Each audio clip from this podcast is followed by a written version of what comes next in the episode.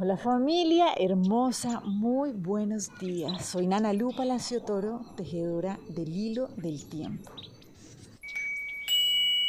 Entonces, acuérdense que lo que estamos haciendo es comprendiendo cuál es la energía disponible de cada uno de los días para hacer nuestro trabajo interior conscientemente, aprovechando la energía disponible y avanzando en nuestro proceso evolutivo.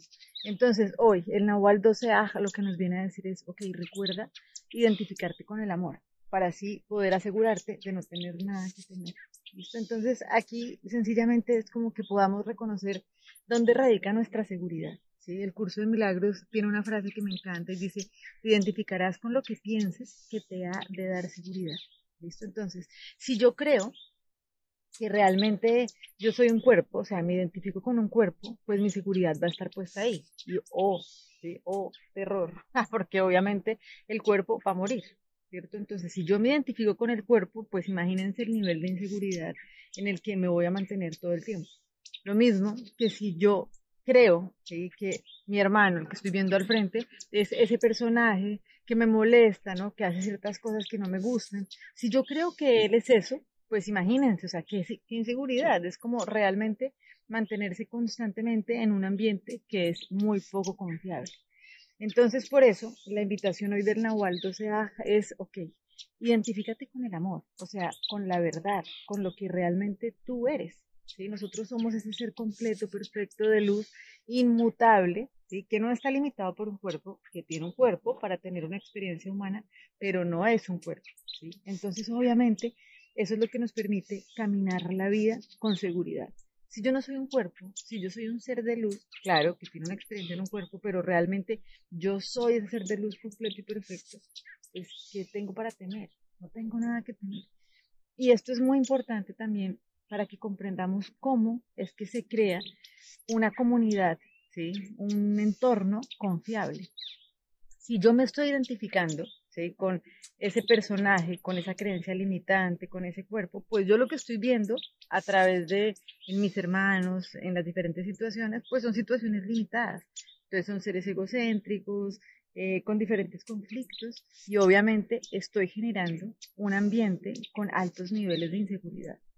Pero si yo realmente quiero transformar esa situación, y esto no se le viene a exigir a nadie que venga y que ponga más policías, ni que venga y que nos ponga ejército, sino realmente es permitirnos sembrar una nueva manera de percibir la realidad. Y es, ¿yo con qué me identifico?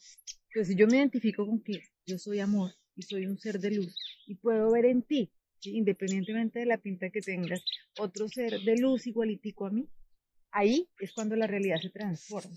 y Por eso uno a veces ve situaciones que pueden ser muy complicadas, pero algunas personas ni se enteraron de que eso estaba pasando ahí. Como cuando uno dice como me voy a volver invisible, sencillamente es como que está vibrando alto y por eso no es correspondiente vibratoriamente con lo que está pasando en vibraciones más bajas. Entonces, ¿cómo hago yo para elevar mi frecuencia vibratoria? Pues sencillamente no identificándome con el miedo, sino con el amor. Entonces, hace siete días abrimos la puerta donde veíamos que la aceptación del pasado es la clave para transformar el presente. Entonces, ¿qué significa esto? Para muchas personas es como, uy, no, pero eso es muy difícil de hacer. O sea, algunas personas podrán hacer eso, pero realmente es algo difícil, pero no es así.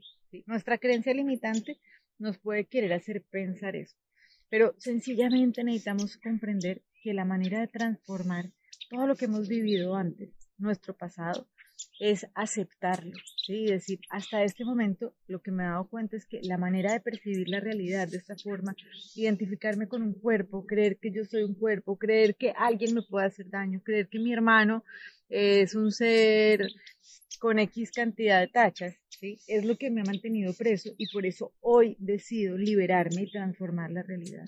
Entonces, es aceptando el pasado que se transforma el presente. ¿Para qué? Para que realmente nos podamos identificar con lo que verdaderamente somos, que es el amor, que solamente lo podemos lograr estando presentes. Y esto no se hace ni en el pasado ni en el futuro, sino en la presencia.